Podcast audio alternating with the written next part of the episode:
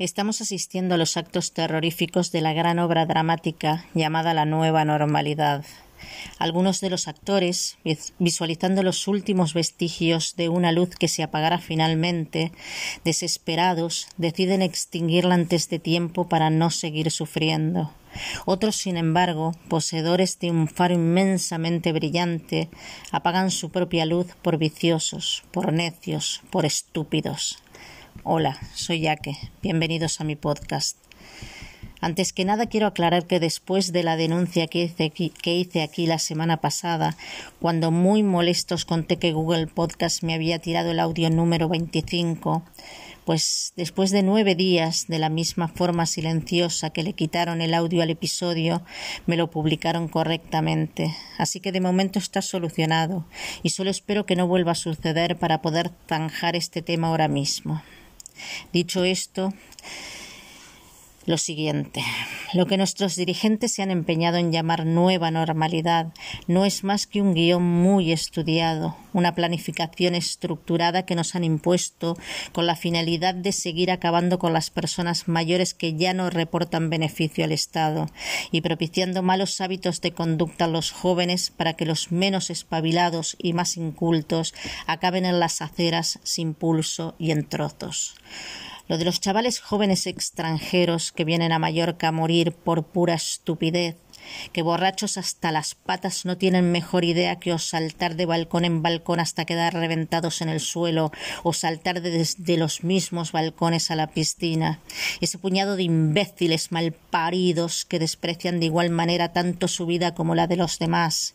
Sí, porque no les importa lo más mínimo que justo en el momento previo a estrellarse contra el suelo haya una persona a la que le arrebaten la vida, a la que asesinen sin compasión, haciendo trizas los corazones de sus familias por puro terrorismo toxicómano. Ese es el turismo que fomentan tanto algunos políticos defensores fervientes del alcohol, que incitan a beber para conseguir una sociedad limitada en capacidades, como algunos hosteleros para evidentemente sacar tajada. De eso nos enteramos porque al fin y al cabo, como son extranjeros, nadie se hace responsable, ni siquiera los hoteles, que la mayor parte de las veces, antes de que pase algo así, sufren innumerables desperfectos cuando los extranjeros borrachos o drogados, entre ellos o con los otros clientes, montan unas trifulcas de impresión. Sin embargo, de las otras muertes, las silenciosas, las que se planifican en soledad por desesperación debido a las malas condiciones las que nos obligan a vivir, esas las esconden para quitarse responsabilidad ni mejores condiciones económicas ni salud mental obligatoria. Esas son las anormalidades de la nueva normalidad. Unos luchando por conseguir un trabajo para poder alimentar a sus familias y otras buscando mil y una maneras para vivir del Estado, con trabajos tanto públicos como privados, con vacaciones menstruales con todo incluido, pagadas con los recortes que vendrán en sanidad.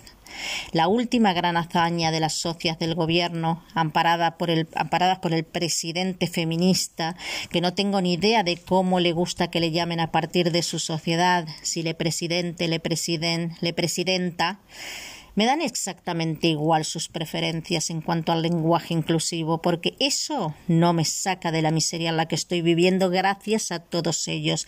Así que le llamaré el chivo feminista, el que se deja hacer, el que ha permitido que las chivas le bajen los pantalones y le azoten con fuerza para que claudique ante todas las ocurrencias estúpidas, dejándolo como un títer a los ojos del mundo entero. No conformes con seguir malgastando el dinero de las ayudas en todas las ocurrencias innecesarias, impidiendo a, a, las personas excluidas socialmente volver a retomar la vida digna que tenían antes de que llegaran al poder como una alternativa a las botas acordonadas y siendo en realidad un atajo de ladronas incultas y ordinarias, ahora, ahora degradando a la mujer, cuando se supone que lo que defienden es la igualdad. En algunos de los países, la mayoría asiáticos, donde se otorgan permisos especiales a las mujeres con menstruaciones dolorosas, no son tienen límite de tiempo, sino que no son pagados y se dan con la condición de que las horas que las mujeres han permanecido ausentes de sus puestos de trabajo por esta causa las tienen que compensar en un periodo no superior a tres meses Pero claro, eso es en esos países. España es otra cosa para los incapaces que supuestamente están ahí para dirigirnos. Y como los incapaces y los incultos que están al frente de nuestro país tienen que hacer creer a Bruselas que trabajan y al mismo tiempo carecen de educación y cultura como para demostrar una valía, recurren a las payasadas, por lo que ahora, para ser más exacta, hoy, por lo visto, se presentará ante el Consejo de Ministros un borrador que la ministra de Igualdad ha confeccionado con el propósito de que las bajas por menstruaciones dolorosas entren en la reforma de la ley del aborto. Estas bajas serán asumidas por la Seguridad Social desde el primer día, sin límite de tiempo. Por lo visto, a cada mujer le darán los días que necesite, lo que significa que no irán a trabajar durante los días que sientan dolores. Hablando matemáticamente, las menstruaciones son mensuales. Normalmente suelen durar como mínimo cinco días. algunas mujeres les dan dolores tres días antes de la llegada, a otras después de la retirada y a otras antes, durante y después. La inmensa mayoría acude a su trabajo de lunes a viernes, como es el caso de las funcionarias. Es obvio que he utilizado el verbo acudir y no trabajar. En fin. Una de las preguntas que me hago es ¿Cuántos días reales cada mes harán acto de presencia las mujeres en los puestos de trabajo? Teniendo en cuenta que la seguridad social correrá con todos los gastos, ¿cuál será el coste? Y sobre todo y fundamentalmente, ¿cuáles serán las consecuencias de ese coste? La ministra Montero en su cuenta de Twitter abrió un hilo que decía que van a reconocer por ley el derecho de las mujeres con menstruaciones dolorosas a una incapacidad temporal especial que será pagada en su totalidad por el Estado y desde el primer día que es un avance en cuanto al reconocimiento de derechos de las mujeres sobre la normalidad de ir al trabajo con dolor y para acabar con el estigma, la vergüenza y el silencio en torno a la regla. Vamos a ver, ¿la menstruación constituye para ella una deshonra y una vergüenza? ¿Esta tipa se escucha cuando habla? El único sello que la estigmatiza es el de la irrespetuosidad y el de la incultura. En cuanto al silencio, no sabe lo que es, jamás se mantiene callada y encima no hace más que decir gilipolleces. Y con referencia a la vergüenza, vergonzoso es robar que las familias no tengan para dar de comer a sus hijos porque una sinvergüenza se gasta el dinero de las ayudas en fomentar el desempleo femenino con sus absurdas y excluyentes leyes de porquería, conducir a la sociedad a la miseria, reírse de las personas, no tener ética ni moral, aumentar patrimonio personal a costa del hambre ajeno, eso es vergüenza total pero parece que a ella solo le circula la sangre hacia abajo, ya que es incapaz de sonrojarse. Una ley así es lo que nos faltaba para no volver a levantar cabeza hasta que alguien con sentido común la rechace. Ojalá que lo hagan. Y no me refiero a la Isabelita, que dijo otra sarta de tonterías sin traducción, como es su costumbre, ni ella sabe lo que dice. A partir de la ley que ha diseñado la ministra de Desigualdad y su ministerio, sí, sí, de desigualdad, no me he equivocado, estas orilleras están consiguiendo no solo dejarnos en ridículo con sus sino que las empresas no contraten mujeres porque no les va a salir rentable, ya que gracias a Irene Montero las mujeres seremos las eternas enfermas debiluchas e incapaces. Es, en una selección de personal, ningún departamento de recursos humanos tiene que dar explicaciones de por qué no te contrata. Así que luego no digan que las mujeres pueden denunciar por discriminación. Que denuncien, que lo hagan. Ya verán cómo no llegan a ningún sitio. Les van a decir que otra persona persona estaba más cualificada y punto. Como esta gentuza siga ideando estos disparates y el gobierno permanezca ciego, sordo, mudo y acatando órdenes desiguales y exclusivas de las chivas, en breve, cuando una mujer esté con la regla, se va a tener que colgar una letra escarlata y un cartel en la cabeza que diga guardar distancia, mujer enferma menstruando. Es increíble. Si la ley prospera, las atorrantas estarán pletóricas de no tener que interrumpir su presencia de horario continuo en redes sociales durante varios días al mes. El Ministerio de Igualdad ya lleva bastante tiempo actuando de manera contraria a lo que dicen defender. Además de propiciar la rivalidad entre colectivos, está dejando a las mujeres en desventaja ante los hombres, ya que las tilda de débiles por el simple y natural hecho de menstruar unos días cada mes. Eso sí es estigmatizar, incultas. Y más incultas son las mujeres que defienden esos argumentos sexistas para atorrantear a gusto.